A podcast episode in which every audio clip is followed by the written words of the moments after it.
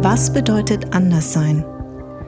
Wenn alle tief in sich hineinblicken, sind wir das wahrscheinlich alle. Wie aber geht jede und jeder Einzelne damit um? Ist es ein Makel? Ist es eine Währung? Kann ich nicht daraus Kraft und Stärke ziehen? In diesem Podcast führe ich Gespräche mit meinen Gästinnen, die mit mir dem Anderssein auf den Grund gehen, indem sie mir ihre Geschichten, Lebens- und Sichtweisen erzählen. Unser Partner ist seit Beginn dieses Podcasts die junge Automobilmarke Seat. Seat steht für Respekt, Toleranz, Chancengleichheit und Vielfalt und wird uns auch in diesem Jahr begleiten. Die neue Generation, die sind ja so head up, unapologetic, Genau. ihr könnt uns alle mal, wir machen, was wir wollen. Was ja Genau. auch gut ist, ich meine, wir haben die Vorarbeit geleistet. Genau, Aber es genau. hat mehrere Generationen gedauert, bevor man sich das getraut hat. Ne? Ja.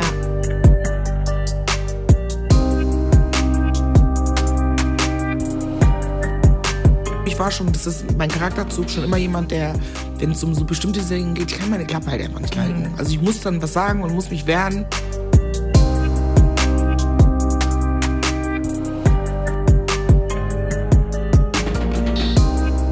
Warum muss ich in dieser Szene immer gebrochen Deutsch sprechen? Ich spreche sogar Kölsch. weißt du?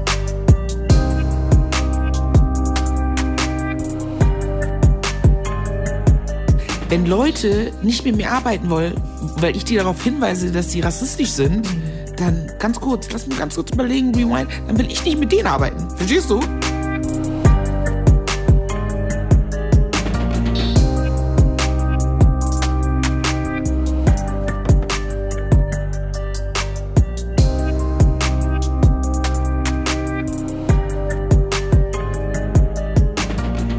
Das Leben, das ich führe, wird im deutschen Fernsehen nicht dargestellt, sagt Schauspielerin, Comedienne und Moderatorin Thelma Boabeng, die endlich bei mir zu Gast ist. Aber echt endlich, Minkai! Finally! Genau, fein. Thelma und ich haben nämlich, ähm, wann waren das? War das letztes Jahr? Haben wir das gedreht? Bachelor letztes Differences? Jahr? Letztes Jahr, ja. Letztes Jahr haben wir zusammen gedreht und dann äh, haben wir gesagt, eigentlich, dass äh, Thelma die ähm, Staffel 4 eröffnet, aber jetzt beendet sie einfach mal die Staffel. Ist doch viel cooler. Ich habe gesagt, sie ist doch eigentlich diejenige, die immer alles dann zum Schluss abschließt, wenn alle schon besoffen sind. Deswegen ist Thelma jetzt auch hier. So sieht's aus. Genau. Also, Thelma, ähm, Comedienne, ich habe mal wieder mir äh, deine äh, Tell Me, was? Tell Me, Tell Me Nothing from, the Horse, genau. Es ist wunderbar. Ihr müsst euch das bitte angucken auf YouTube. Du hast diese äh, Reihe dir selber kreiert, ne? Mhm. Warum? Also, ehrlich gesagt, das Witzige ist, so einige Figuren, so wie Annemie und äh, Vivian, die Tussi mit den roten Haaren, die gibt's wirklich schon total lange. Also ich rede wirklich schon so zu Schulzeiten. Ich hatte so eine Freundin in der Schule, Hanna Görgen, ich komme ja aus dem Rheinland, ich bin ja eigentlich eine rheinische Mädchen, wie man Ja. sieht. Ähm, und ich habe mit ähm, Hannah Görgen immer so auf Kölsch geredet. Und da sind diese Figuren schon entstanden. Dann war ich at Annemie und sie war at Lisbeth. Und da, also ich habe schon dieses spielerische, dieses Figurenfinden hat schon ganz früh angefangen. Und dann nach dem Abi habe ich gedacht, ich habe Bock mal irgendwie sowas zu machen. Und so ein Typ, der damals so, ich würde sagen, heute würde man sagen Content Creator, damals gab es den Begriff nicht, Ja. der aber immer so Videos gemacht hat und Fotoshootings gemacht hat. Wir saßen mal zusammen und dann war der so, lass uns doch mal was drehen. Und dann habe ich das erste Mal vor der Kamera und das waren dann ähm, Annemie, Vivian und Mary Jo, die drei, und dann hieß es Three Sisters. Das war sozusagen mein Anfang. Also es war so der Versuch, diese Figuren überhaupt ins Leben zu rufen. Und dann hat es aber tatsächlich so ein paar Jahre gedauert. Und ich hatte immer den Plan, irgendwie was Eigenes zu machen. Und dann weiß er selber Schauspielschule. Ich habe Ja. super viel gejobbt nebenbei und hatte dann wenig Zeit und habe meine Freunde aber immer damit vollgelabert. Ich mal so um mein Comedy-Programm. Und eine Freundin von mir, Berivan, die war so, Tell mal ganz im Ernst. Halt die Schnauze. Du laberst mich seit Jahren voll mit deinem Comedy-Programm. Ja. Wann kommt das denn? Ja, richtig. Ich so, ja, das sind die richtigen Freunde tatsächlich, Ja, ja, die, die genau. einem auch sagen, komm, laber mich voll, mach jetzt einfach mal. Und es war dann tatsächlich, warte, November 2015, das weiß ich noch, habe ich gedacht, bevor das Jahr zu Ende geht, es reicht langsam, ich mach das. Und hab dann sozusagen die erste Staffel an einem Tag produziert. Also ich habe mich wirklich einfach hingesetzt und das ist ja alles improvisiert. Also ich weiß, Genau, das wollte ich dich nämlich fragen, weil ähm, da ist aber, du, du redest mit einer, also es gibt jemand, der die hinter, die Kam also hinter der Kamera ist, mit der du redest. Ist, Genau. ist das abgesprochen? nein, Krass. Voll geil. Das Einzige, was natürlich abgesprochen sind, sind die Themen. Das heißt, Ja. wir wissen, wir reden über Liebe, wir wissen, Ja. wir reden über Rassismus, wir reden Ja. über Sexu Homosexualität, wir Ja. reden über whatever. Ja. Männer, schwarze Männer, weiße Männer, whatever Ja. ist das Thema. Ja. Und in dem Fall, das war damals äh, Wladimir Bulakov, Mhm. ähm, mein Freund, der äh, mir sozusagen auch unterstützend unter die Arme gegriffen hat. Und das war natürlich cool, weil der Flo ganz gut war. Mhm. Also der kannte mich und so und deswegen, der konnte sich sehr gut darauf einlassen. Auch Schauspieler im Übrigen. Natürlich auch Schauspieler. Ja. Und das hat halt super, super gut funktioniert. Und ähm, jetzt im Laufe der letzten Jahre habe ich das zum Teil auch alleine gemacht, aus der Not heraus oder jeweils andere Leute auch nochmal dazugeholt, die mir dann helfen. Aber warum das letztendlich entstanden ist, war tatsächlich mehr so dieses Ding, ich meine, du kennst es vielleicht selber, äh, Migrantin in der deutschen Schauspielbranche, wenig Rollenangebote, seltsame Rollenangebote, Klischee-Rollenangebote oder gar keine. Und ich habe mir irgendwie gedacht, so mit äh, drei, vier Drehtagen im Jahr kann man ja nicht, davon kann man nicht leben, oder? Kann man davon leben? Nein. Und ich habe auch gedacht, so, wenn ihr mir nichts zutraut und das Gefühl habt, ich kann bestimmte Dinge nicht spielen, dann zeige ich euch mal, was ich kann. Weil ich Comedy eh gut finde und das so mein Ding ist. Und dann das, deswegen habe ich sozusagen angefangen, das zu machen. Ich muss euch sagen, äh, ich hatte selten so viel Spaß beim Drehen, weil Thelma und ich, sagst du eigentlich Thelma selber oder Thelma? Thelma TH. Thelma, schon, ne? TH. Ähm, ist einfach, du bist wahnsinnig schlagfertig. Wir, hatten, wir, haben, wir haben denselben Humor. ähm, und das, ist, das liegt dir schon krass im Blut. War das schon immer so, seitdem du klein bist? Wobei, ich habe ja ein Interview mit deiner Mama gesehen. Ne? Ja. Da habe ich mir gedacht, jetzt weiß ich schon, woher das kommt. Ja, ja, Deine meine- Mutter ist meine Mutter tut immer so- unfassbar. Ich sag's dir, die tut jetzt immer so, als wäre früher immer nur Sorge, Sorge, Sorge. Wie Schauspielerei, kannst du nicht machen. Dieser Schauspielerin pur, oder? Wer hat was Vernünftiges? Und heute, wenn man sie fragt, sagt sie mal, hat sie alles von mir. Natürlich. Hat sie alles von mir. Das ist meine. Tochter. Das. Meine Mutter mit der hatte ich witzigerweise dieses Interview von dem Gespräch. Das war das erste Shooting auch mit meiner Mutter. Mhm. Nein. Und ich war voll aufgeregt, weil ich dachte, meine Mutter kennt ja nicht dieses dahinkommen und Maske und dann wirst du hinpositioniert. Krass. Also das hätte ich niemals gedacht. Minkai, I'm telling you, die Frau kam rein, hat nur noch gefehlt, dass so ein roter Teppich ausgerollt wird. Wie so eine Diva, die war wirklich so echt so, und wo soll ich hin? Dann den Kopf so links, rechts, zack, bumm. Ich so, okay. Braucht mir anscheinend keine Sorgen machen. Meine Mutter, Nee. die, das ist so witzig, wirklich. Also, also, also ey, flüssig, witzig, auf dem Punkt. Also das war, das Ja. war so süß, dich dabei zu beobachten. Ich glaube, ich habe mich noch nie so ruhig erlebt. Ich so, aha, so kann sie anscheinend auch sein. Weil die Geschichte deine, also da kommen wir jetzt gleich hin. Äh, Ich möchte noch auf dieses ähm, YouTube Darf ich eine Sache noch sagen, Ja, was ich wirklich nochmal bestätigen muss? Und ich finde es auch voll schade, weil wir sind ja beide auch voll busy. Äh, deswegen müssen wir uns aber wirklich, muss ich auch nochmal sagen, Bitte. wie viel haben wir gelacht am haben Set? wir gelacht. Wirklich, ich glaube, die Leute waren auch ein bisschen genervt von uns, weil wir konnten keine, wir konnten uns ja nicht zusammensetzen und einfach einen normalen Dialog führen. Ging einfach nicht. Wir haben so viel gelacht die ganze Zeit. Das, war stimmt. so schön. Das geil. stimmt. Und, und auch unsere, äh, wir haben ja ganz viel äh, Sachen für Instagram produziert, aber so spontan. Und es war, als hätten wir das abgesprochen. Ja, ne? Das ja. war echt so auf dem Punkt. Das stimmt. Das, das hat so einen Spaß gemacht. Und deswegen, wenn man dieses Format, ich habe es mir natürlich jetzt noch mal zur Vorbereitung angesehen. Ich habe Tränen gelacht. Ich habe ja da auch Screenshots, habe ich dir auch geschickt. Ähm, diese Figuren, also nochmal, da, da, also da- das sind ja alles improvisierte äh, Figuren. Da kamen wahrscheinlich auch welche dann immer dazu, nehme ich mal an. oder? Irgendwann, als ich dann angefangen habe, waren es dann die fünf. Also, Ja. Wie gesagt, die drei gab es ja dann schon irgendwie in meinem Hinterkopf. Als ich dann entschieden habe, dann, wie ich eben erzählt habe, zu sagen, ich ziehe das jetzt durch, waren das zu dem Zeitpunkt dann die fünf. Das heißt, äh, Gladys und Vivian, Mhm. also Gladys die Preaching Woman und, ähm, nee, Naomi, Entschuldigung, Gladys und Naomi. Ja. Mhm. Gladys die Preaching Woman, Naomi diese Freedom Fighterin, die alle weißen Menschen auf der Welt hasst, aber eigentlich einen weißen Ex-Freund hat. Super. Die, die äh, sind dann noch dazugekommen. Und la tatsächlich ist so ein bisschen, ich weiß nicht, ist ja bei uns allen, auch glaube ich bei Schauspielern eh, Mhm. bei allen SchauspielerInnen, dass man viele Dinge adaptiert so von der Außenwelt. Ja. Und als ich angefangen habe mit dem Dings, war das äh, mit meinem Comedy, es war glaube ich zu der Zeit, weißt du, 2015, 16, als diese äh, Flüchtlingswelle war, das war ja, das ist, brodelte ja hier. Mhm. Ja. Und dann bin ich so vielen, und es wurde ja auf einmal total kontrovers. Man hat ja plötzlich über so Themen geredet mit Familien und Mhm. Familien sind auseinandergebrochen und so weiter. Das hat mich natürlich total inspiriert.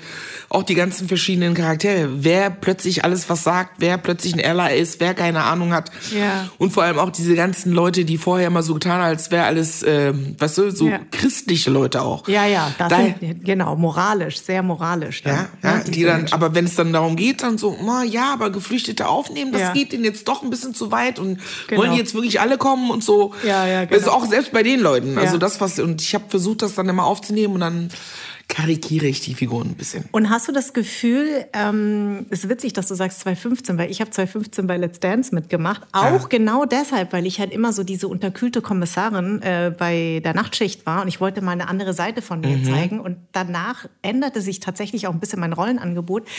Hast du das auch äh, gehabt mit deinen äh, Charakteren? Das Voll. Schon, oder? Also es tatsächlich ähm, haben mich RegisseurInnen mhm. angerufen und haben gesagt, ey, sag mal, ich habe jetzt dein Comedy gesehen. Das ist mhm. ja unwahrscheinlich, unglaublich, was du da machst. Mhm. Und die meinten, dass sie so eine Bandbreite sehen, also von Vivian, die wirkt wie so eine 18-Jährige, bis ähm, Gladys, die wirkt wie so eine alte Oma. Ja. Und es sind tatsächlich auch Jobs daher äh, daraus ähm, entstanden. entstanden. Ja, das ist super. Also wir wollen natürlich jetzt erstmal zurückgehen. Du bist in Ghana geboren. Mhm. Und ich finde, äh, das habe ich natürlich jetzt aus dem Interview mit deiner Mama, das fand ich schon interessant. Dein Papa hat äh, auf einem Schiff als Koch gearbeitet. Ja. Ne? Und dann gab sich, ergab sich irgendwann die Chance, dass äh, er eine Beschäftigung in Deutschland bekam. Genau. was war das damals? Also mein Vater war Seemann, also mhm. er hat sozusagen in Ghana schon als Seemann gearbeitet und hat dann quasi für ein deutsches Unternehmen als Seemann weitergearbeitet mhm. und als Seemann im Sinne von, ich glaube alle, ich kenne mich da nicht so gut aus, aber alle Positionen, die du haben kannst, von Schiffsjunge bis mhm Sachen organisieren oder was auch immer. Und irgendwann, als wir dann in Deutschland waren oder auch als ich älter geworden bin, erinnere ich mich, dass er auch als Koch gearbeitet hat, das Schiff. Also er hat sozusagen nicht ausschließlich als Koch gearbeitet, sondern in allen möglichen Positionen angefangen. Und das ist so witzig, weil mein Vater kann so richtig gute deutsche Küche kochen. Geil. so Erbsensuppe und oh. weißt du, so richtige, so, also ja, ich meine, ja, so Eintöpfe, so, ja. das, oh. mein Vater kann das so gut, das ist so witzig, weil es passt eigentlich auch gar nicht. Ja. Und deswegen, er war sozusagen, als ich dann mit vier nach Deutschland gekommen ist, war er immer noch ähm, auf See und mhm. war dann sozusagen auch mal so drei Monate weg. Ah, okay. Ich habe vor kurzem hat meine Sister in unsere Family-Gruppe auch geschickt, dass es damals einen Artikel gab in Meckenheim ja. über meinen Vater, der nämlich gesagt hat, dass er seine Familie vermisst, weil er mal drei Monate weg ist. Irgendwie, ich weiß nicht mehr die Überschrift, Seemann vermisst seine Familie oder so ja. von meinem Vater. Der gesagt hat, irgendwie ist schon krass, dass er mal so lange weg ist und eigentlich will er wieder nach Hause. Total süß. Und ähm, äh, was ich interessant finde, weil das deckt sich so ein bisschen mit meiner Community. Deine Eltern haben erstmal gesagt, die sind nach Deutschland gegangen, deine Mutter ist mitgegangen mhm. und hat, ihr seid, du, du, nee, du, mein Bruder und ich, dein genau. Bruder und dich, äh, ja. du, genau. Ihr seid aber in Ghana geblieben. Genau. Bei der ähm, Familie deiner Mama. Mutter, ja. Genau. Und das ist nämlich äh, bei den Vietnamesen auch sehr häufig mhm. so, dass die erstmal hierher gehen mhm. und sagen, wir wollen Geld verdienen und irgendwann kommt natürlich immer das, äh, die Sehnsucht nach den Kindern und dann holen sie das Kind ja. doch her. Und was ich aber so lustig fand, dass deine Mutter gesagt hat, Schnee ist nichts für die Kinder. das war nicht so süß. Weil mein Vater ist damals, als er nach Deutschland kam, nämlich auch im Dezember gelandet in Deutschland, oh hat zum Gott. ersten Mal Schnee gesehen. Also deswegen hat er auch gesagt, das war so schrecklich einfach. Stell dir mal vor, was für ein Schock für die ist. Ja, du kommst klar. aus Ghana bei 36 Grad und dann landest hier und sind einfach minus 10. Ja. Schon krass, ja, ja. auf jeden Fall. Und ähm, deine, was ich sehr eindrucksvoll fand, war, dass ihr auch erzählt hattet, dass eigentlich deine Eltern ja da zum ersten Mal auch Rassismus äh, erfahren haben, weil sie das, das kennt, also wenn du aus Ghana kommst und plötzlich hierher kommst und wirst dann so behandelt, die ersten Jahre, aber es haben deine Eltern trotzdem nicht davon abge, äh, also abgehalten, euch dann doch hierher zu holen? Nee, ich, wie es bei dir wahrscheinlich auch, ne? Also auch bei uns ist es ja auch so dieses nach Europa kommen, hm. es dann schaffen, wenn man hier einen Job hat, äh, das geht ja auch damit ein, sozusagen auch genug Geld zu verdienen, um die Familie auch da zu unterstützen. Ja, genau. Und es war für meine Eltern natürlich ganz klar, für meine Mutter oder für beide natürlich ganz klar, dass die uns dann nicht zurücklassen. Ja. Ist ja auch totales Privileg, wenn wir die Chance haben, in Europa zu sein und hier zu arbeiten und mhm. zu lernen und zu studieren und so weiter. Ja. Deswegen war es klar, dass sie die nachholen. Und was die Rassismuserfahrung betrifft, na klar. Ja.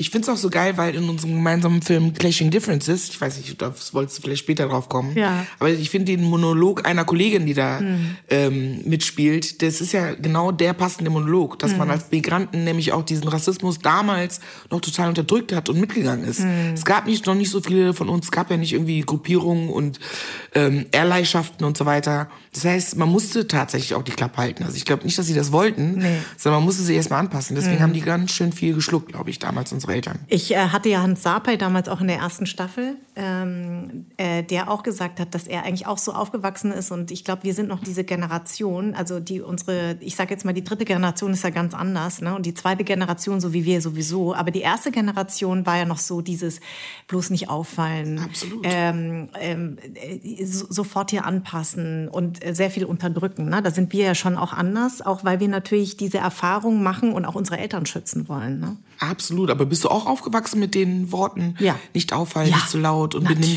benimm dich und. Äh, natürlich. Wir alle, ne? Alle. Und auch bei Behördengängen und so, wie ich, mich, wie ich mich geärgert habe Ja. über die Behandlung meiner Eltern. Ja. Und, äh, und ich glaube, dieses, dieses sich einsetzen für die Eltern, das, das haben wir dann auch ganz anders, also das hat uns auch nochmal ganz anders geprägt. Ne? So jetzt die neue Generation, die sind ja so head up, unapologetic, ihr könnt uns alle mal, wir machen, was wir wollen, was ja Genau. auch gut ist. Ich meine, wir haben die Vorarbeit geleistet. Genau, Aber es genau. hat mehrere Generationen gedauert, bis, bevor man sich das getraut hat. Ne? Ja, genau. stimmt. Und ähm, wie war das denn eigentlich für dich? Kannst du dich irgendwie noch dran erinnern, an dein, dein, dein, deine ersten Eindrücke? Also ich weiß, du warst da sehr klein, aber man ist ja mit vier, fünf hat man ja dann doch schon so, ähm, ne? also dass man sich an irgendwas erinnern kann. Also tatsächlich, witzigerweise ist meine erste Erinnerung, weil wir sind wahrscheinlich in Ghana von irgendwelchen Stewardessen dann irgendwann in London gelandet. Mein Vater hat mich und meinen Bruder in London abgeholt und ich sehe, hab die ganze Zeit den, es war wahrscheinlich gar nicht grün, aber ich habe so einen grünen Flur vor Augen am Flughafen irgendwie. Und ich muss aufs Klo und ich erinnere mich, dass mein Vater nicht wusste, ob er mit mir jetzt auf die Männertoilette gehen soll, auf die, aufs Mädchenklo. Das, Ja. das weiß ich noch, dass ich meinen Papa so sehe und ich meine, ich war noch ganz klein, aber meine tatsächlichen Erinnerungen, dass ich jetzt sage, das ist viel klarer, beginnen tatsächlich in Meckenheim, das ist so eine kleine Stadt bei Bonn, wo ich groß geworden bin. So, weißt du, mit in der Nachbarschaft und Kindergarten und so. Und wie war das? Ähm, ich, also voll schön. Also ich würde jetzt im Nachhinein sagen, ich bin eigentlich so, wir waren in so einer Hochhaussiedlung ähm, mit vielen Freunden, auch vielen Migranten so um uns herum. Wir waren viel draußen. Ist ja nicht so wie heute. Ich weiß noch, wir haben früher Gummitwist gespielt, Hüpfekästchen, Baumhäuser gebaut. Wir hatten direkt so ein, wie so ein bisschen so Wald um die Ecke, da ist man hingegangen. Es gab so einen Berg, wo man runterrutschen kann, irgendwie, wenn, also Schlitten fahren konnte. So, es war schon so eine behütete Gesellschaft, in der ich aufgewachsen bin, jetzt im Nachhinein. Ja. Jetzt rückblickend war das sozusagen damals das äh, Ghetto Meckenheims. Also ja. ich fand es gar nicht so ghetto-mäßig, weil, also nicht Ghetto, Ghetto war jetzt nicht so wie, keine Ahnung. Ja. Aber weißt du, was ich meine? Ja, Im ja. Vergleich, da gab es nochmal schönere Flecken in äh, Meckenheim. Aber ich bin ganz froh, weil wir dann doch unter Migranten groß geworden Mhm. sind und so, dass man sich nicht komplett einsam gefühlt hat. Meine beste Freundin damals, Jessica Ehlert, wir haben im Ruhrfeld 20 gewohnt, die im Ruhrfeld 22, also im Haus nebenan. Mhm. Also es war wie eine Familie. Ihre Eltern waren auch meine Familie und Jessica war ständig bei uns. Ja. Das heißt, das äh, war auch so ein, also man war connected auch mit den anderen Kindern da im Haus. War schon schön auch. Ja. Also ich bin letztendlich ganz froh, dass ich damals, ich meine, klar hat man viele Dinge realisiert und wie wir eben gesagt haben, auch die Warnung von den Eltern mitbekommen. Und jetzt natürlich, jetzt als erwachsene Frau oder auch damals schon, erinnere ich mich auch an Situationen. Es gab so einen Edeka-Markt direkt bei uns vor der Tür, wo alle einkaufen gegangen sind. Die waren immer zuckersüß zu uns, die Verkäuferinnen. Haben mir an der Wursttheke eine Scheibe Wurst in die Hand gedrückt. Das hab ich so. auch immer bekommen. Aber dann an der Kasse stand dann, keine Ahnung, eine ältere Frau hinter mir und dann hat sie, haben die dann gesagt irgendwie, ja, ähm, kommen Sie ruhig vor, Frau so und so, die N kann warten. Weißt du, das war dann doch, aber auch so ganz normal. Ja. Also ich, natürlich habe ich in der Schule, in der Grundschule, man hat schon auch Rassismus erfahren irgendwie. Aber damals, also dieses Bewusstsein darüber, ich bin letztendlich ganz froh, weil ich denke, stell dir mal vor, ich weiß nicht, wie es dir geht, jedes Mal, wenn dir sowas passiert ist, wärst du hundertprozentig dabei und würdest das checken, was gerade passiert, gerade als Kind, Genau. wäre man ja noch traumatisiert. Ja, das stimmt. Ähm, wie, also du bist ja sehr, sehr politisch und ich habe ja auch, ähm, das, also wir werden auf den äh, Film noch kommen, aber ähm, was ich schon interessant fand, war in der Vorbereitung von dem Film von der Merle Grimme, äh, Clashing Differences, haben wir sehr viel, wir sind ja sieben Meinst du unseren erfolgreichen Film, mit dem wir schon einige Preise abgeräumt mit haben? dem wir einige so, Preise der, schon ja. abgeräumt haben, genau. Flashing Differences noch in der ARD Mediathek. ZDF. Äh, Scheiße, Graustein. Hab ich ARD gesagt. Arte wollte ich sagen. Flashing Differences in der Arte Mediathek oder in der ZDF Mediathek. Genau. ähm, da war das Lass ja total- genauso drin. Ja, Was? natürlich. Ich find's mega. Wir lassen es auf jeden Fall drin, hör mal. Wir lassen drin. Ähm, da war das so toll, weil ich auch, ähm, obwohl ich ja so lange diesen Podcast mache, wir haben hier in einem geschützten Raum unsere Erfahrungen geteilt. Das ist ja auch mitunter in den, diesen Film geflossen. Und auch, dass ich ganz, ganz viel von euch gelernt habe. Und da ist mir halt aufgefallen, wir kennen uns jetzt auch schon richtig lange. Wir haben ja zusammen auch die Nachtschicht schon gedreht äh, bei Lars Becker. Dass, ähm, dass du immer schon so was ähm, sehr viel gesellschaftspolitisches geleistet hast. Wann, wann fing dein Bewusstsein dafür an? Das ist so witzig, dass du sagst, weil tatsächlich wurde mir später erst klar, dass es, also jetzt gibt's auch die Brille für, dafür, dass plötzlich Leute sagen, du bist Aktivistin. Also ich habe mich früher gar nicht als Aktivistin bezeichnet mhm. oder diese aktivistische Arbeit machen wollen, sondern mhm. es sind bestimmte Dinge passiert und ich glaube, ich war schon, das ist mein Charakterzug, schon immer jemand, der wenn es um so bestimmte Dinge geht, ich kann meine Klappe halt einfach nicht mhm. halten. Also ich muss dann was sagen und muss mich wehren. Ich weiß ja selber auch in unserem Schauspielkontext ist es auch nicht mal einfach. Dann mhm. versucht man mal Lücken, aber wenn es dann die Möglichkeit gab, Gespräche zu suchen, dann habe ich auch versucht zu sagen, ey, guck mal, ich bin hier am Set, mhm. äh, fühle mich wie ein Token, ihr benutzt mich, darf hier einen Satz sagen, von links nach rechts laufen, bin hier Schwenkfutter und so. Mhm. Ihr habt mich doch jetzt kennengelernt. Warum muss ich in dieser Szene immer gebrochen Deutsch sprechen? Ich spreche sogar Kölsch. weißt du? Ja. Ich habe das dann immer versucht und habe das dann immer verbalisiert und sowas spricht sich dann rum und deswegen wurde ich dann, wenn es so Themen gibt, dann auch oft angefragt für Panels und so weiter. Mhm. Und ich glaube, das erste Mal, dass es tatsächlich so ein bisschen größer wurde, dass Leute dann gesagt haben, die Aktivistin Thelma Burbank war bei, weißt du noch, Willkommen bei den Hartmanns? Ja. Der Kinofilm. Ich weiß noch, ich ähm, komme zu mir nach Hause und vor meiner Tür ist so eine Litfaßsäule ja. und ich sehe so, ach, dieses Plakat und sehe so Willkommen bei den Hartmanns. Mhm und wusste ja um diesen Film, worum es ging. Das war ja auch 2014, 15 auch während dieser Krise. Also es war, wir waren ja akut in dieser Zeit. Und dann äh, bin ich so, willkommen bei den Hartmanns, ging es da nicht um einen geflüchteten jungen Mann, der irgendwie aufgenommen wird. Warum ist der nicht mit auf dem Plakat? Stimmt. Und Warum? der wurde noch nicht mal erwähnt. Der wurde nicht erwähnt. Und er spielt die Hauptrolle. Da habe ich auch nur gedacht, der Einzige, der bei euch nicht willkommen ist, ist der, um den es geht bei, in dem Film, obviously. Wie kommt man denn auf die Idee, einen Kinofilm zu machen in dieser Zeit und dann Plakate zu drücken, wo es überhaupt auch optional Ich weiß, dass oft bei irgendwelchen Filmen, wenn dann so No-Names oder nicht so große, dass die dann die Stars äh, sozusagen, ne, damit die Leute ins Kino gehen, Klar packen die da nicht nur unbekannte Leute aufs Plakat. Mhm. Ich bin ja auch nicht blöd. Mhm. Aber ich finde, bei so einem Thema, und vor allem auf diesem Plakat waren ungefähr zehn Leute. Weißt du, was ich meine? Das waren jetzt nicht nur zwei Schauspieler, dass man sagt, wir haben jetzt einen vergessen, sondern es ja. waren ungefähr gefühlt 50 Leute auf diesem Plakat. Ja, stimmt. Und dann äh, ist der Eric Kabongo, hieß der. Mhm. Oder heißt der, war aber nicht mit drauf. Und dann bin ich nach Hause gegangen. Es war damals auf Facebook, noch nicht Instagram. Gab's mhm. vielleicht auch schon, aber ich war mhm. da nicht so. Ich so, das kann nicht wahr sein. Was ist los mit euch? Schämt euch. Und dann haben Leute mir dann irgendwie auch geschrieben, so, ja, ähm, muss ein bisschen vorsichtig sein hier. Ähm, das sind ja Produktionsfirmen und muss gucken als Schauspieler äh, nicht die Klappe so weit aufreißen. Am Ende wollen die nicht mehr mit dir arbeiten. Und ich so, entschuldige mal bitte. Mhm. Also, wenn Leute nicht mit mir arbeiten wollen, weil ich die darauf hinweise, dass sie rassistisch sind, mhm. dann ganz kurz, lass mich ganz kurz überlegen, rewind, dann will ich nicht mit denen arbeiten. Verstehst du? ja. Entschuldige mal bitte, das kann ich, also das kann ich, ich könnte das ja gar nicht vertreten und unterstützen. Mhm.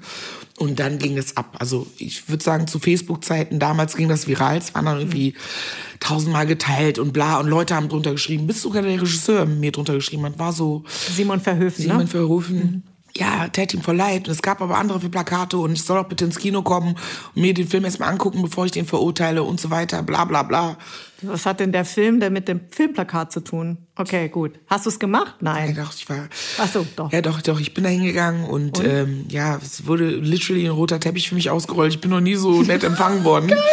Hier, Die Queen willst, willst, willst, willst du was trinken? Hier, noch ein Ticket. Wir haben noch mehr Tickets. Willst du mit rein? noch ein Foto auf dem roten Teppich und so. Ich war richtig so, ah. Ah, okay. Und sorry, äh, muss ich leider sagen, Simon, mit dem Film wurde es leider nicht besser. Ich meine, es wurde letztendlich das N-Wort kommt vor, ist alles so ein bisschen klamaukig. Also, also ich finde in der Zeit, das war so ein bisschen, also der Grund, warum äh, Santa Berger sozusagen die Hauptdarstellerin den Geflüchteten überhaupt aufnimmt, ist, weil die andere Hippie-Freundin, die hatte schon einen. Und die erzählt ihr dann so, hast du auch einen? Ich übertreibe jetzt ein bisschen, aber so nach dem Motto, hast du nicht auch schon einen bekommen? Und äh, sagt sie, was, die hat, er hat schon geflüchtet und dann hol ich mir auch einen.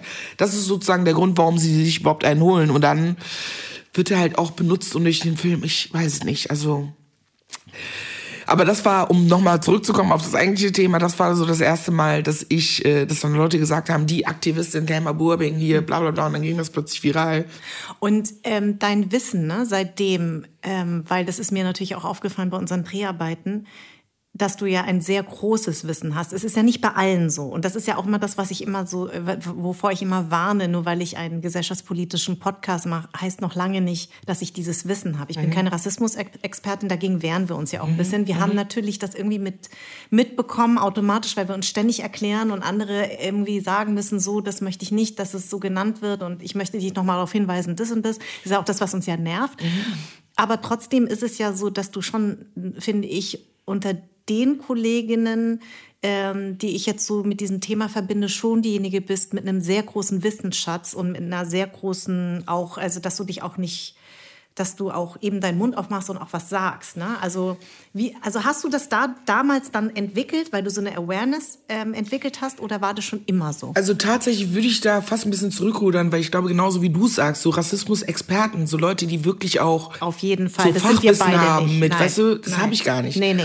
Und ich finde auch immer bei diesen ganzen, es gab ja dann eine Zeit lang und auch immer noch, dann kamen ja plötzlich ganz viele antirassistische Bücher aus der Community, aber auch Mhm. außerhalb der Community raus und so. Wo ich immer gedacht habe, wo die Leute gesagt haben, hast du es gelesen? Und natürlich Mhm. habe ich natürlich von den Kolleginnen oder aus der Community Bücher gelesen, aber ich habe immer gedacht, so Leute, ich muss das nicht lesen, weil ich weiß, was da drin steht. Mhm. Genau. I know. Also ich glaube, das ist unser Wissen, genauso wie du es gesagt hast. Es geht ja gar nicht darum, irgendwie jeden Begriff zu kennen, jedes, Be jeden Begriff zu erläutern und für jeden äh, zu erklären, was das bedeutet, sondern letztendlich ist das ja das, was du erlebst und das, was ich erlebe und ich glaube auch der Umgang damit. Ich glaube, bei vielen von uns, was ich auch absolut verstehe und wofür ich auch immer mehr Verständnis habe, ist auch einfach wegschieben, nicht darüber reden, weitermachen. Und ich glaube, für mich gab es eine ja früh eine ähm, Auseinandersetzung damit und habe gedacht, irgendwie das geht nicht, das ist unfair.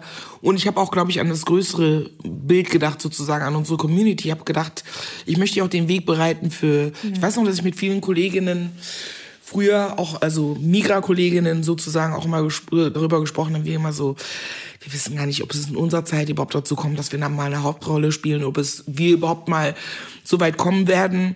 Aber lass uns doch wenigstens den Weg bereiten. Gott sei Dank haben sich die Sachen ja auch jetzt verändert, Dinge verändert. Wir sind ja absolut mittendrin in der Diversity-Debatte. Aber ich würde mich nicht als Expertin bezeichnen, Nee. sondern tatsächlich als jemand, der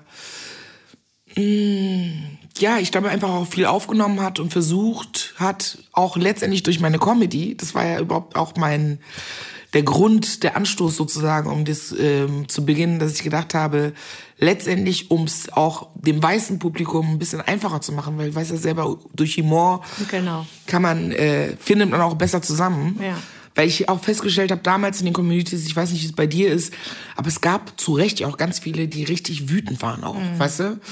Die dann zum Teil gesagt haben, irgendwie, äh, nee, Casting-Anfragen, wenn dann explizit leider Klischeerollen angeboten werden, die gesagt haben, nee, ich gehe da nicht zum Casting, ich bin angefragt worden. Und ich habe dann gesagt, ich verstehe das total. Hab mich aber dafür entschieden, das doch zu machen, weil ich gedacht habe, du musst ja da rein. Du musst da rein in die Gesellschaft. Die Leute müssen dich ja sehen. Also dann spiele ich denen halt schon wieder eine Putzfrau oder eine ein Refugee oder wie auch immer und spreche kein Deutsch. Aber am Set lerne ich wieder Leute von der Produktion kennen und fülle vor allem meine Vita. Weil du kannst ja nicht zu Hause sitzen, nicht aufregen und äh, nicht arbeiten und dann aber sagen, also das ist halt einfach der Teufelskreis, in dem wir uns befinden. Und ich glaube, letztendlich war das meine Motivation war, und das ist, glaube ich, ein Charakterzug von mir, einfach, dass ich mich relativ früh getraut habe, den Mund aufzumachen. War das schon immer so? Ja. Wenn du meine Mutter fragst, weil mein Bruder ist anderthalb Jahre älter als ich, ist es auch heute immer noch so, dass die Leute immer denken, ich bin älter. Ja. Dass ich die große Schwester bin. Gar nicht, weil ich älter aussehe oder so. Like don't crack. ähm, aber meine Mutter war, ich, anscheinend war ich auch als Kind schon immer so, tada, da bin ich, die Diva und laut. Ja. Und schon war immer ein bisschen ruhiger und zurückhaltender und Dein so. Bruder? Ich, Ja, genau. Mein Bruder ist Julian, ähm, anderthalb Jahre älter als ich. Also wir sind gar nicht so weit auseinander. Aber meine Mutter sagte immer als Kind, wenn wir irgendwie hingegangen sind, ist mein Bruder halt so, der ist auch nicht schüchtern, aber ein bisschen zurückgehalten, hat sich dann in die Ecke gesetzt und ich wie so Spotlight an, in die Mitte, mit meinem Kleid mich direkt gedreht, den Leuten gezeigt, ich bin da, damit alle Bescheid wissen. Das hatte ich schon immer. Das wundert mich gar nicht. Und als du deiner Mama irgendwann gesagt hast, ich werde Schauspielerin, das hast du ja vorhin schon angedeutet, dass sie gedacht hat, oh Gott, ähm, Weißt du, was sie denn gesagt hat? Become a lawyer, a doctor, an engineer. Das ist wie Schauspielerei. So, ich meine, was ich auch so verstehen konnte, ne? Also absolut auch heute noch viel mehr. ja. Sie meinte immer so, Thelma, wenn ich den Fernseher anmache, sehe ich niemanden, der so aussieht wie du. Was willst du denn da machen? Ich hatte natürlich total Schiss. Und dann habe ich damals in Bonn so einen Aushang gesehen, da war irgendwie so Theatergruppe, ihr könnt am Wochenende hinkommen, wir machen so einen Workshop, wenn ihr Bock habt, irgendwie und danach entsteht daraus ein Stück. Und dann bin ich wieder mit zu meiner Mutter, dann war die so, ja, wie willst du jetzt am Wochenende in Bonn rumlungern und so, auch so dieses draußen wie Theater. Und dann habe ich es aber trotzdem gemacht und hatte diesen Workshop und dann habe ich ehrlich gesagt auch das erste Mal überhaupt gecheckt, was Schauspielerei überhaupt bedeutet, weil vorher war Schauspielerei für mich die ganze Zeit nämlich genau das. Arme hoch, gut aussehen, im Kreis drehen, alle sehen einen. Ich hatte ja auch keinen Plan, weißt du? Und da habe ich das erste Mal mit denen, weißt du, so durch den Raum gehen, sich Mhm. spüren, so Impro-Spiele, die man macht. Ja. Sich mit, mit einem Partner oder auch alleine in einem Raum bewegen, mit ähm, Leuten oder Dozenten, die mit dir arbeiten einfach. Mhm. Und das war das erste Mal, dass ich gedacht habe, okay, wow, also es ist tatsächlich total geil. Mhm. Und dann habe ich das auch durchgezogen, habe das gemacht, habe mit denen geprobt. Und das äh, Stück, äh, Stück hieß äh, Zwischenzeit. Und es gibt ja auch das Theatertreffen, es gibt das Jugendtheatertreffen. Wir haben mit diesem Stück auch tatsächlich beim Jugendtheatertreffen gewonnen. Ich habe das damals gar nicht gecheckt. Ich so, oh, wir haben irgendwas gewonnen, wir tun jetzt mit dem Stück. Und das war auch mein erstes Mal übrigens hier in der in Berlin damals, in der Wabe. Aha. Weißt du, hier Danziger Ja. Straße. Ja. Da haben wir das dann gespielt. Also das, das heißt, das war so mein Einstieg, so ein Fuß in die Tür mit Theater und auf der Bühne spielen. Wir hatten ganz viele Vorstellungen, das war richtig cool. Aber es hat natürlich noch viele Jahre gedauert. Ich habe nach dem Abi auch aus Angst, habe ich erstmal bei Viva ein Praktikum gemacht. Nein! Bei Viva Plus, habe ich dir gar nicht erzählt, ne? Nee. Wann war das? Weißt du das noch? 2001. Ah, da war ich schon weg. Da warst du schon weg. Ach, wie krass. Weil es haben so viele Praktikas gemacht, äh, die jetzt richtig Karriere gemacht haben. Nasan Eckes hat unsere Fanpost gemacht. Ähm, äh, Bülent Ceylan hat, war Praktikant bei Viva, hat meine Interaktivkarten vorbereitet. Krass. Also es ist so krass einfach. Ja. Deswegen wär, hätten wir uns ja schon, wären wir Ja. uns fast begegnet. Ach, Da haben wir wie, uns was begegnet, ja. ja. Unfassbar. Bei Viva ein Praktikum gemacht, beim WDR als studentische Aushilfskraft gearbeitet, dann an der WAC, Westdeutsche Akademie für Kommunikation, Medienmanagement studiert. Also so ein Abendstudiengang, weil ich immer schon wusste, ich will irgendwie in die Mediengeschichte rein. Das war aber trotzdem voll ätzend. Mal kurz eingeschrieben an der Uni. Dann letztendlich auch für eine Frau oder überhaupt auch für SchauspielerInnen relativ spät erst äh, mit der Schauspielschule angefangen, nämlich erst mit 24. Im Theater der Keller in Köln habe ich gesagt, komm, reicht, ich ziehe das jetzt durch.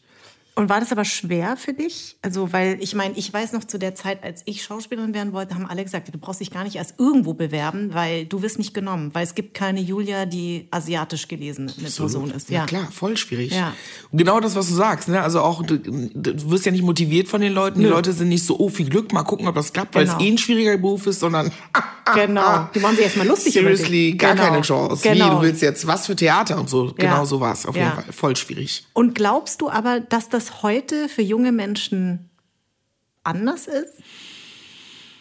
Ähm, ich glaube schon tatsächlich, also das, was ich so sehe, wenn man so guckt an den ganzen Hochschulen, hier so HFF, Ernst Busch, diese ganzen Hochschulen, ich weiß, dass ich letztes Jahr irgendwann gesehen, ich weiß nicht mehr genau welche Schule, deswegen will ich nicht sagen, und dann gab es so eine Liste von den ähm, Neueinkömmlingen sozusagen vom neuen Jahrgang und da waren bestimmt 50, 60 Prozent der Namen waren Namen von Migranten.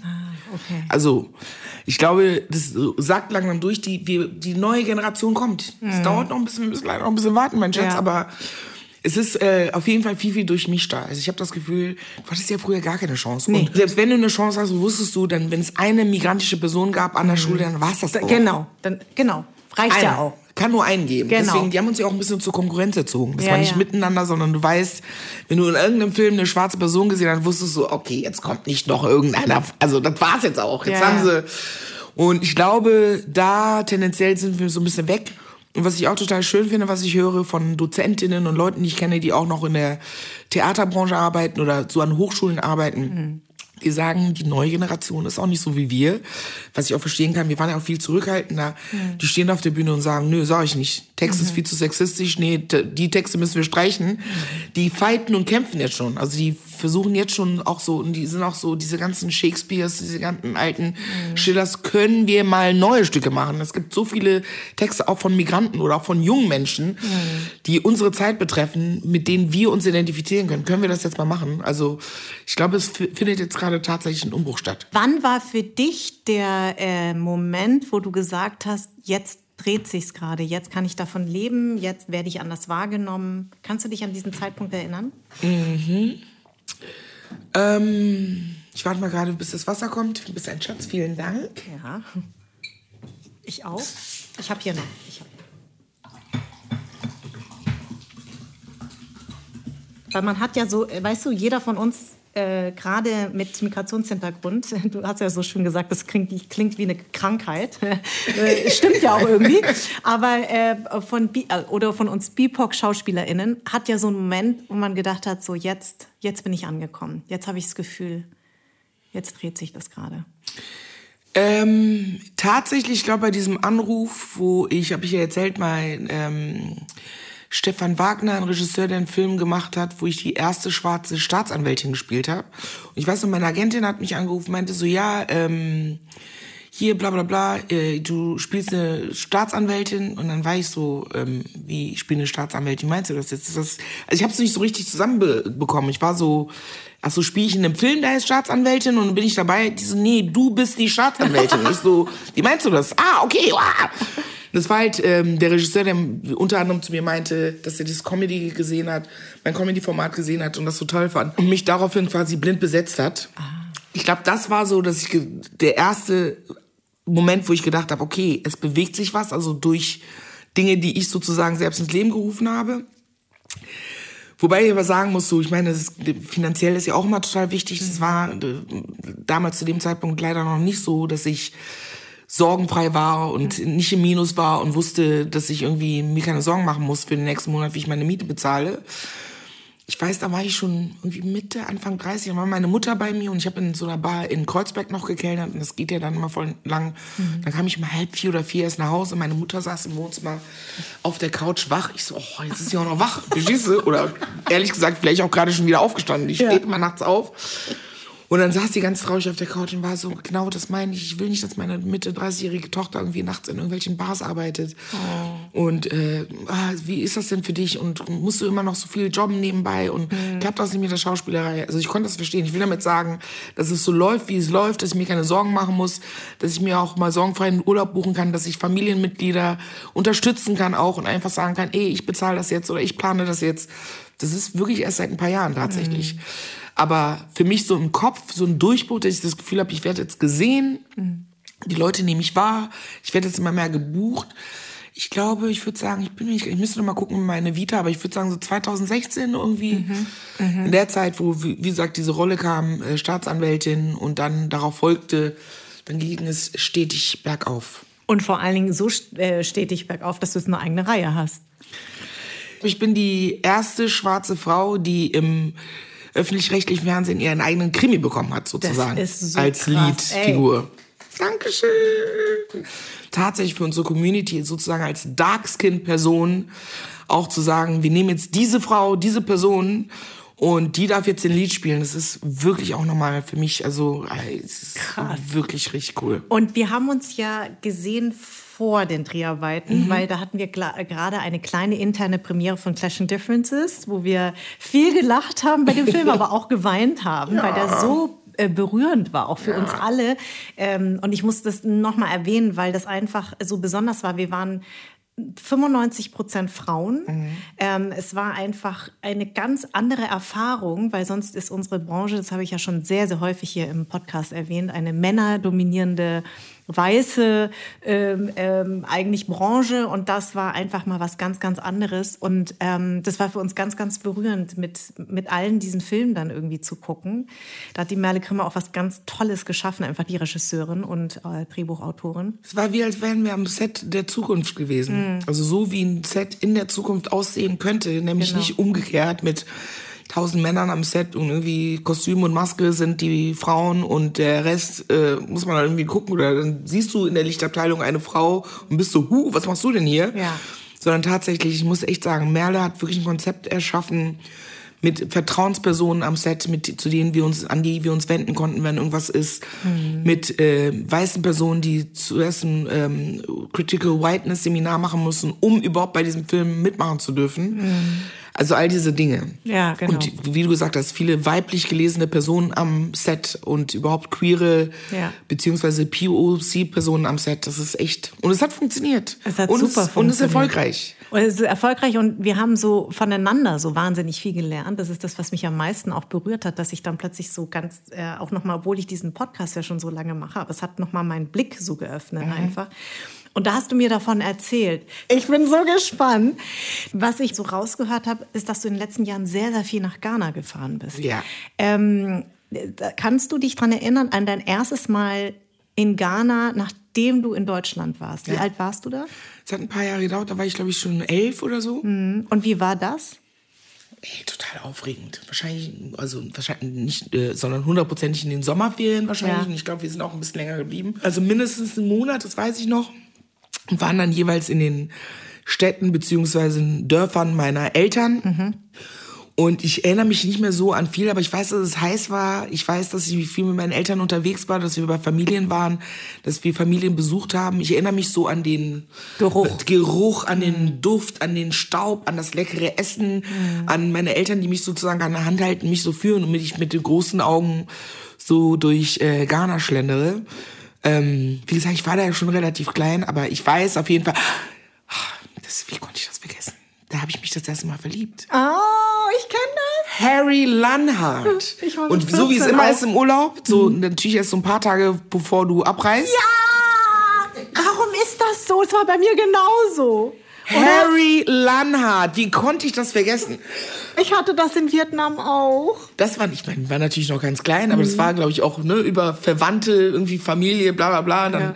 Genau. bei irgendeinem Essen, dann waren wir so, haben wir uns gut verstanden. Mixed Guy, also Mutter Ghanaian, der Vater Österreicher, die haben aber in Ghana gelebt. Mhm.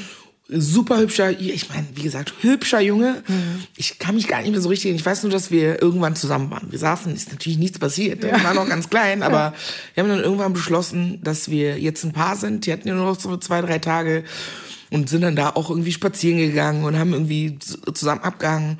Und mega das Drama am Flughafen. Ich, also das, konnte ich das vergessen. Gut, dass du mich doch mal daran erinnerst. Und wir haben so krass geheult, dass unsere Eltern beide angefangen haben mitzuheulen. Oh nein! Das weiß ich noch. Wir standen am Flughafen und war so, oh, Harry, my boyfriend und so. Und er hat geheult. Und meine Mutter, die zu- zuerst fanden die es natürlich total süß und waren aber auch so. Und ich weiß aber, dass meine Mutter dann auch Tränen, die, Tränen in den Augen hatte und die Mutter von Harry auch. Die waren, die waren, weil es war so ein richtiges Kinderdrama. Zwei Kinder, die sich gerade kennengelernt haben und total heulen. Und dann war ich aber mit ihnen im Anführungsstrichen noch total lange zusammen. Bis heute. Er weiß doch nichts von seinem Glück. Wir haben uns dann noch Briefe geschrieben, also Ja, mit klar. Kuli, mit, weißt du, richtig, ja, nicht klar. getippt, sondern geschrieben. Ich weiß nicht, die musste ich, oh, das ist so schön, dass du mich dran erinnerst. Ich werde zu Hause nachher mal gucken. Bitte. Ich möchte ein Foto haben, bitte. Die Liebesbriefe gefunden und dann habe ich was ganz Bitchiges gemacht. Ich würde sagen, es ging vielleicht so ein halbes Jahr gut, was jetzt ziemlich lang ist für, Für eine Elfjährige. für so eine Kinderbeziehung. Und dann habe ich aber Sebastian Heil kennengelernt. Sebastian, was? Sebastian Heil, das war der ein Freund, also ein Familienfreund von meinem Bruder. Also das war so eine große Familie mit vielen Kindern und ich habe mich, glaube ich, nie in einzelnen von den Jungen in den Laufe des Jahres und der erste war von der Family war halt Sebastian Heil und das lief ja gar nichts. Aber ich, ich habe in meinem Kopf aber auch netterweise gedacht, ich kann den ja jetzt nicht betrügen und dann noch einen Mann denken, mit dem zusammen sein. Und da habe ich Harry einen Brief geschrieben, um mich zu trennen. Und das weiß ich, was ich geschrieben habe. I'm crying while I'm writing this letter. So habe ich angefangen. Und ich habe aber gar nicht geweint, habe aber gedacht, das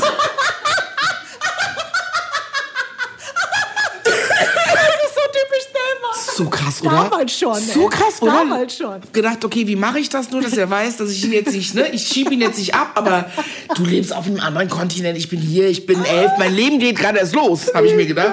I'm crying while I'm writing this letter. Und ich weiß noch, ich danach gedacht habe, okay, damit er mir auch glaubt, habe ich noch so Wasser auf den Brief getröpfelt, damit so aussieht.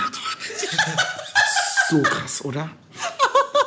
So krass. Wie lustig. Und dann Jahre später, meine Eltern sind geschieden. Mein Vater ist wiederum mit einer, auch mit einer ghanaischen Frau verheiratet. Und diese Frau, also Nancy, die kannte, über Ecken kannte die äh, Harry. Und haben irgendwann festgestellt, die kennt die Mutter und so weiter. Und dann hat Nancy gesagt, so, so ich habe mit der Mutter von Harry geschrieben, die, der will unbedingt wieder mit dir Kontakt aufnehmen. Wir freuen uns schon. Die haben quasi schon in meinem Background die Hochzeit geplant. Und ich war so, ähm, Nancy, das ist ungefähr 20 Jahre her, verstehst du? Ich weiß gar nicht mehr, wie der Typ aussieht. Wir können uns gerne, wir können uns gerne mal, war die tot beleidigt. Auch die Mutter, die waren tot beleidigt, dass ich da jetzt nicht direkt gesagt habe, ja, ich will. Ohne ihn noch mal gesehen zu haben. Ja, Ohne ihn will. noch mal gesehen zu haben, die dachten irgendwie, der Drops ist jetzt gelutscht. Und das heißt, du bist aber dann äh, die äh, folgenden Jahre öfters wieder hingefahren oder eigentlich erst, als du erwachsen warst und selber hingefahren bist? Dann erst als erwachsene Frau. Und ich weiß noch, als ich den ghanaischen Boden betroffen äh, äh, ähm, berührt habe. Hast du aus dem, geweint? aus, nee, tatsächlich aus dem Flughafen rausgegangen ist. Ich meine, die Luftfeuchtigkeit ist ja auch alles Ja. nochmal eine andere Luft. Es ist wirklich, ich schwör's dir, es ging wie so ein Wusch durch meinen Körper. Ich bin raus und es war wie so, huh, du Ja, bist da. Also ja. als würde Ghana so sagen, welcome, welcome back. Und bin so raus und wirklich von Tag ein war ich so, okay, I'm home. Krass. So schön. So schön. Ghana ist, glaube ich, auch tatsächlich im Vergleich zu vielen äh, afrikanischen Ländern auch nochmal was, so ein ganz besonderes Land. sagt wahrscheinlich jeder Garnieren. in, in welcher Hinsicht? Ähm, ich glaube, ich meine tatsächlich auch, ähm, es gibt ja einfach viele Länder, die aufgrund von wirtschaftlichen Situationen, Kriegssituationen einfach auch nicht ne, so touristisch sein können und so weiter. Und Ghana ist Gott sei Dank, seitdem es in den 60er Jahren sozusagen sich befreit hat, mhm. auch tatsächlich ein blühendes Land. Und wie ist das eigentlich? Weil ich kenne das nur immer, wenn ich in Vietnam bin. Es ist so, es ist so irgendwie, man spürt, irgendwie sind da die Wurzeln.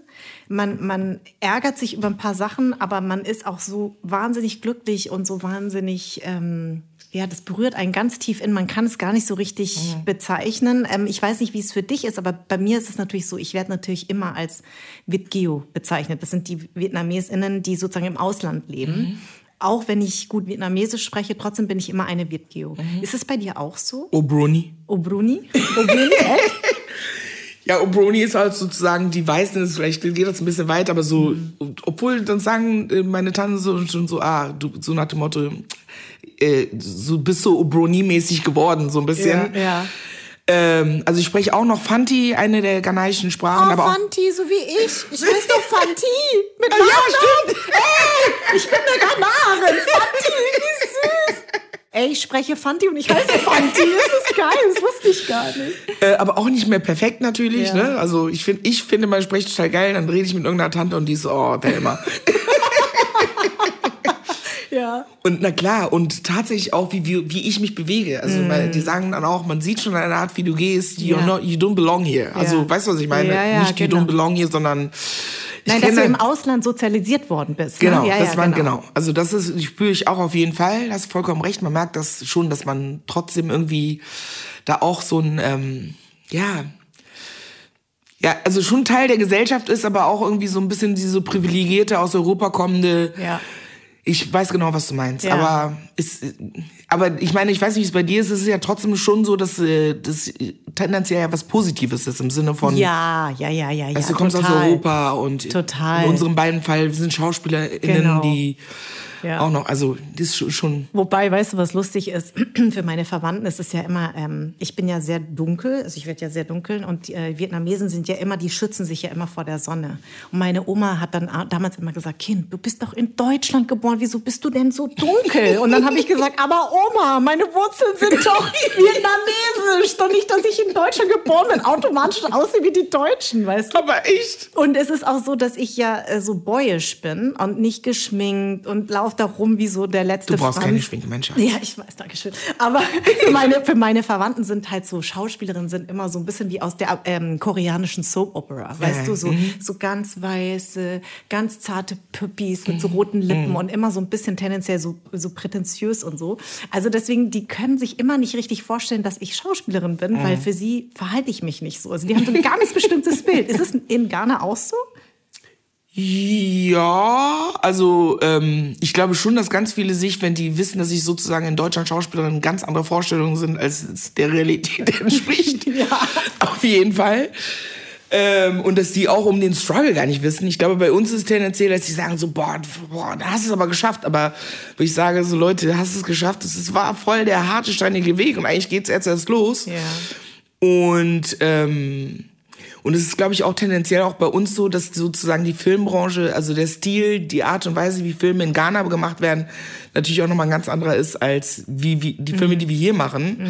Schon auch nochmal ein bisschen ich weiß nicht, ich guck's dir mal auf, manchmal auf Netflix diese Nigerian I Love Him Hilarious, so nigerianische Filme an. Das ist ja auch so ein bisschen ähnlich, so westafrikanische Filme an. Ja. Aber es ist ja dann trotzdem so. Meistens geht's um irgendeinen Mann, der irgendwie die Frau betrogen hat oder sie hat ihn betrogen und es geht letztendlich um Liebe und am Ende kommen sie dann doch zusammen ja. durch viel Drama und but I love the whole attitude sozusagen. Ja. Also ich glaube schon, dass wir andere Richtungen haben, andere Spielweisen haben. Ich war auch in Ghana, als ich das letzte Mal da war, im Theater, im äh, National mhm. Theater in Ghana herrlich. Aber nochmal ganz anders. Ja. Aber auch von der vom vom äh, Vibe im Publikum. Also Die gehen voll mit, ne? Die gehen voll mit. mit, Es wird ja. aufgestanden, mitgetanzt, mit reingebrüllt und so von der Energy. Eigentlich das ist das Entertainment. Weißt du, was ich meine? Also von der Energy ist es halt tatsächlich auch nochmal eine andere. Ich denke mir auch so häufig, wenn so Künstler kommen, also wenn die hier singen und so, unser Publikum ist ja manchmal immer so, ne, klatschen und dann so im Takt und so.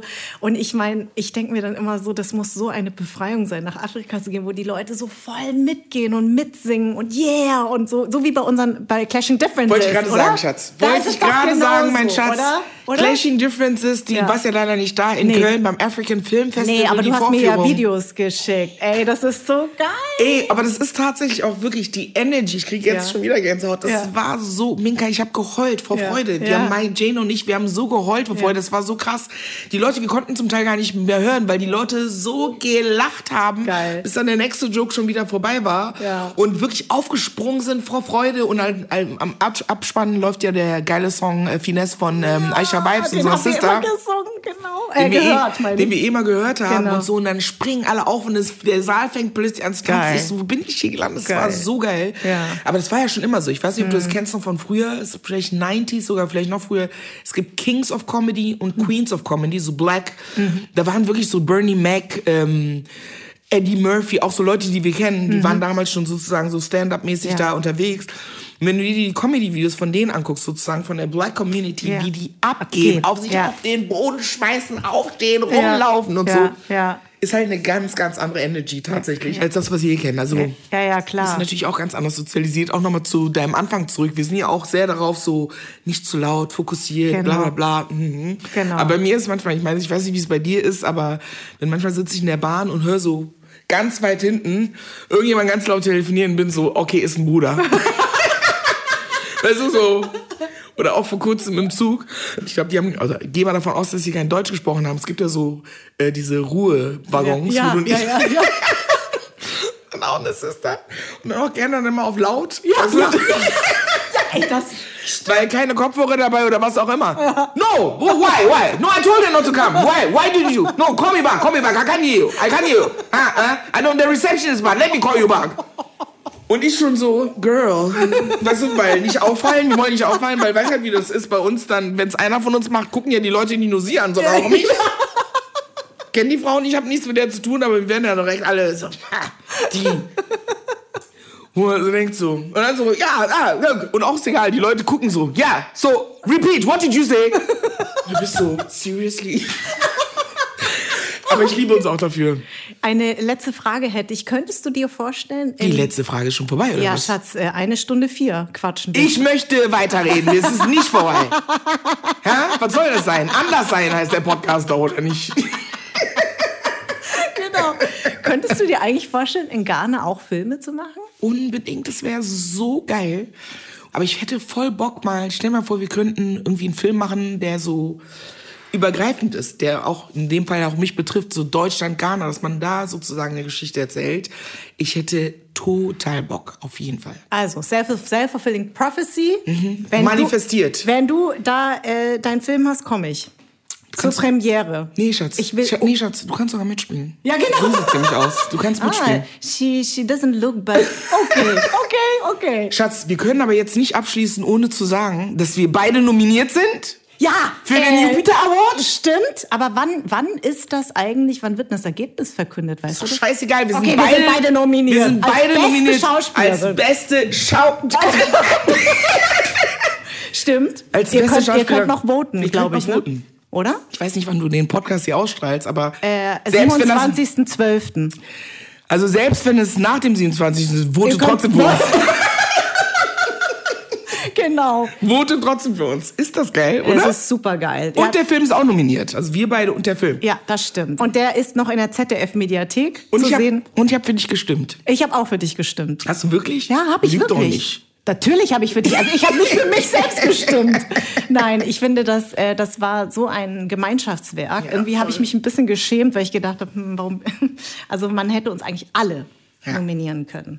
Ja, finde ich auch. Also deswegen. Schweine. Genau, ihr Schweine. Aber komm, äh, Egal. Shafak und äh, Rabea wurden ja auch schon Stimmt. nominiert für. für Newcomerin Genau. ne? in, in Also, München. Also ja, okay, genau, hier sind komm. die zwei, die zwei Omis. Genau. Ist auch Aber okay. echt, die ne? zwei Vorreiterinnen, oder? Wir beide. Endlich haben wir es geschafft. Aber echt. Vielen, vielen Dank. Ich wünsche dir einen äh, guten Rutsch, eine friedliche Zeit. Dankeschön. Und nächstes Jahr schaffen wir es aber wirklich mal, ne? Wir beide. Es war so schön, also ich könnte wirklich einfach stundenlang weiter mit dir reden. Vielleicht machen wir das einfach, wenn wir uns das nächste Mal treffen, bringst du die Mikros immer mit und wir, wir machen einfach weiter, egal wo wir sind und lachen einfach weiter. Wirklich, wirklich ganz, ganz toll, mein Schatz. Vielen Dank, Danke. dass ich hier sein Danke durfte. dir. Danke Love dir. you. Love bye you too. bye. Anderssein ist eine Produktion der Farn und Pracht Company. Idee und Konzept stammt von mir, Redaktion Anja Prinz und ich, Schnitt Anja Prinz, Soundmixing und Editing Henry Uhl, Musik Perry von den Beethovens. Und zuletzt möchte ich mich bei Seat, der Amano Group und allen anderen bedanken, die diesen Podcast unterstützen.